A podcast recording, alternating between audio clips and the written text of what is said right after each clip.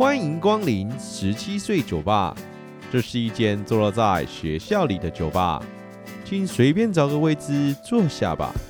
让我们用一杯饮料的时间，把我们看见的故事说给你听。Hello，大家晚安，我是店长 Len。你现在收听的是十七岁酒吧 Podcast。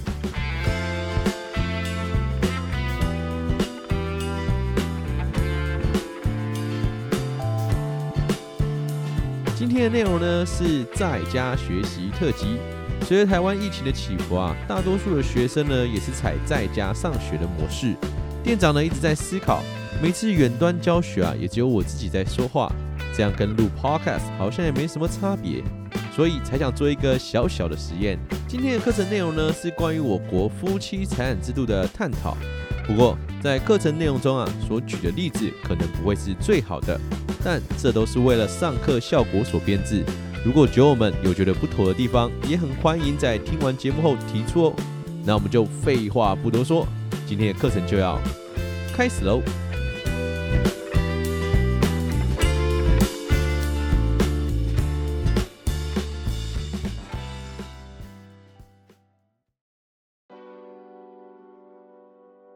不知道大家在过年的时候啊，有没有被亲戚朋友打扰的经验？那因为多数的酒友还年轻啊，可能跟我的经验不太一样。像年纪不小啊，又还没结婚的店长啊，每年都会被问到一个问题啊，那就是：啊，你什么时候要结婚啊？不是啊，大家总说婚姻是爱情的坟墓，那到底结婚有什么样的好处，会让亲戚啊每年都不厌其烦的询问我？那总不会是他过得不好，想拖我下水吧？是在抓交替吗？而且，要是在最后不合适离婚了，会不会造成什么样的损失呢？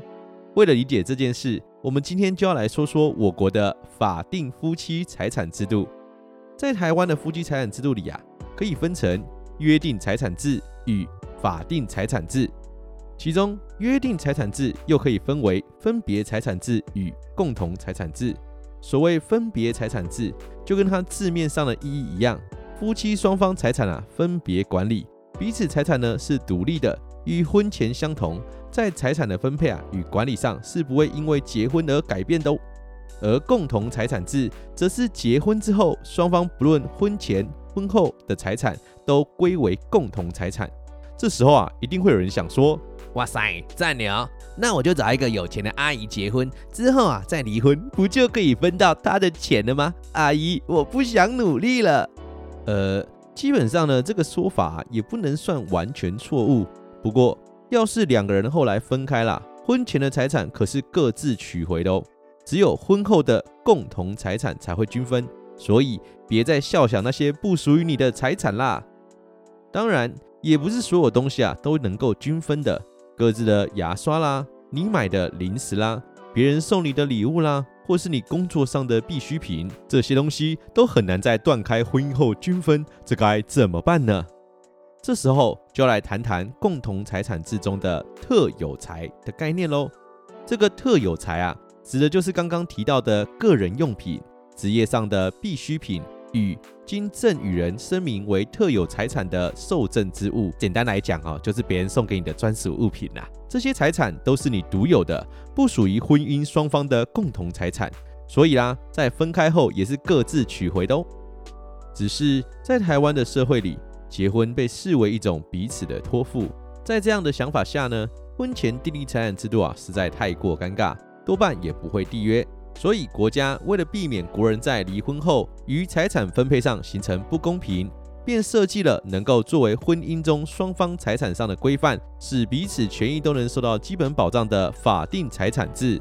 那这个法定财产制又能提供什么样的保障呢？法定财产制提供财务独立自主、自由处分金与剩余财产差额分配请求权这三种保障。是不是觉得太复杂不好懂啊？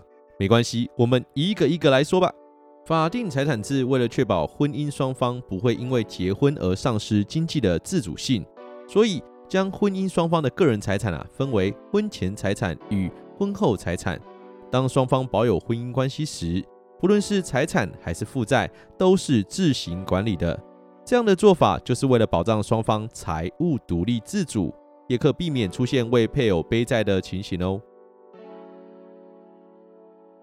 而自由处分金的概念，简单来说就是彼此协议一定数额的零用钱给对方花用的意思。哈，听不懂吗？如果用我家的状况来举例啊，就是我妈在结婚后，为了照顾起这个家与我们这些小鬼，放弃了原本的工作，开启了家庭主妇的生涯。这个职业啊，没有薪水，而且还全年无休呢。虽然每个月啊，我爸都会给她一笔家用金。但是这个钱可是要拿来做家用的，不是给我妈的呀。所以啦，我爸除了每个月的家用金外，也会另外给我妈一笔零用钱，可以让她自行运用。而这个零用钱就是刚刚说到的自由处分金啦。至于金额内容是多少啊，就要由他们自己去协议喽。这样你懂了吗？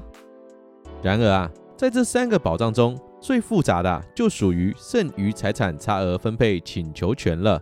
说到这个，政府为了保障婚姻关系中经济较为弱势的一方，在婚姻关系结束后仍然能够维持稳定的生活，在法定财产制里设置了剩余财产差额分配请求权。那什么是剩余财产差额分配请求权呢？呃，就是吼，在这个婚姻关系结束后啊，把这个剩余的财产的差额做这个分配的请求了。也就是说，夫妻如果离婚或死亡，还是想要改变成其他的财产制度。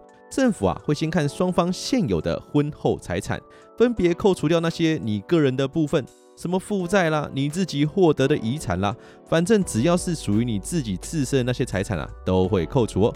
扣完如果还有剩余，就会是自身的财产剩余。那财产剩余比较少的人啊，就可以要求另一方行使这个剩余财产差额分配请求权喽。不过啊，我看我这样说，你们也是有听没有懂。那我们就来看看以下的例子吧。伦伦跟阿比亚在结婚前都各有一百万，结婚后由于阿比亚仍然持续在工作，结婚三年后的婚后财产啊共计三百一十万。阿伦虽然在婚后辞去工作，在家努力持家，但善于投资的他，婚后财产啊也来到了十万块。如果他们决定离婚，阿伦可以透过剩余财产差额分配请求权向阿比亚提留哇这几类。根据刚刚的例子啊，我们知道他们在结婚当下各自都有一百万，而这笔钱呢不会因为结婚或离婚而受到影响，因为都是原本自己的嘛，所以呢我们就不用管这一笔钱喽。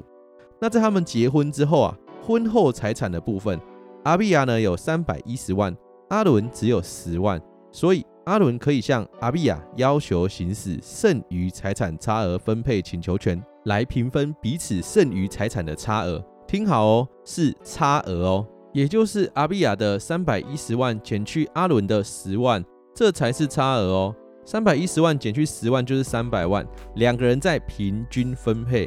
所以阿伦可以向阿比亚拿到一百五十万。我知道啊，用说的啊很复杂，所以呢，详细的算式我会放在十七岁酒吧的 IG 贴文中，有兴趣的酒友啊，可要记得去看哦。这时可能会有酒友啊会这样想：那这样结婚后赚钱的不就比较倒霉？或者是既然婚后的财产是各自管理，我怎么会知道他结婚后有多少钱？的确，法定财产制啊，确实会有前者所提的疑虑，但大家也必须想想啊，结婚不是儿戏啊。店长不觉得大家在结婚的时候会以离婚拿多少钱当做前提。再者啊，如果是很有钱的富商啦，或是富翁啊，多半也会采取约定财产制，所以大家也不要太过于担心哦。至于后者所提到的部分啊，虽然法定财产制啊是保障婚姻双方的财务自主、经济独立，但民法呢又有规定夫妻有向对方报告婚后财产的义务哦。这是用来啊避免将来在剩余财产差额分配请求权受到侵害。毕竟这样的财产制度啊，一开始就是为了保障在传统中为了家庭牺牲自身的一方，所以在制度上还是很完善的。至于法官的裁量权呢、得以扣除的部分呢、或其他的例外啊，我们觉得呢，这样一次讨论啊，会太过于复杂。毕竟法律的问题啊，一次要说完还真的是不容易呢。所以大家也别忘了，还可以透过其他的资讯载体来获得知识哦。叽里呱啦说到这边，我们在这里做个小小的复习吧。今天的课程内容啊，主要是要说说民法里关于我国的法定夫妻财产制度，有由婚姻双方自行缔约的约定财产制与法定财产制。约定财产制则可以分为从头到尾都分别管理的分别财产制与只要保持婚姻状态就是共同管理的共同财产制。在共同财产制中啊，我们说到只要双方订定婚约后，不论婚前还是婚后的财产，在婚姻维系的当下都被视为是共同财产哦。除了特有财是属于各自保有的，在婚姻关系结束后啊，只有婚后的财产才会均分，婚前的财产则是要各自取回的。为了保障没有缔约的婚姻双方，政府也提供了法定财产制的分配方式，其中提供了财务独立自主、自由处分金与剩余财产差额分配请求权这三项保障。对于保障内容与解释，如果还有不清楚的酒友，就只好再麻烦你们去多听个几遍喽。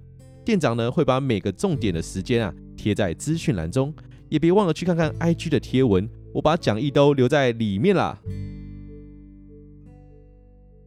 节目的最后，店长呢也想对大家做个简单的提问：在刚刚阿伦与阿比亚的故事中，如果阿比亚在决定与阿伦离婚前，把刚刚的三百一十万拿去啊还他在结婚前所买的房子的贷款。你们觉得他们的剩余财产差额分配是否会受到影响呢？A，我觉得会。计算过后，阿伦反而要给阿比亚五万块哦。B，我觉得不会。阿比亚这样的脱产方式啊，会受到政府的制裁。C，其他。欢迎各位酒友到我们的 IG 说说你的看法哦。好啦，想念的、想说的也都说完了。不知道大家有没有更了解我国的法定夫妻财产制度了呢？本集呢也是我们尝试啊将课程 podcast 化的产出，中间一定还有许多值得改进的空间，希望大家可以把你的想法与建议透过 IG 告诉我们哦。目前呢、我们节目已上传到各个 podcast 平台上，再麻烦大家帮忙关注、订阅。